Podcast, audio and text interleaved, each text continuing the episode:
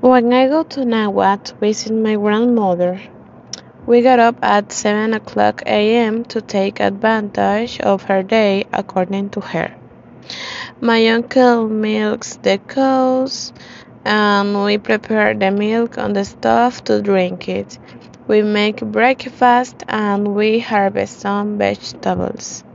Here in Santo Domingo on vacations, I usually wake up at 9 or 10 o'clock a.m. and we don't milk cows, much less uh, unharvested food.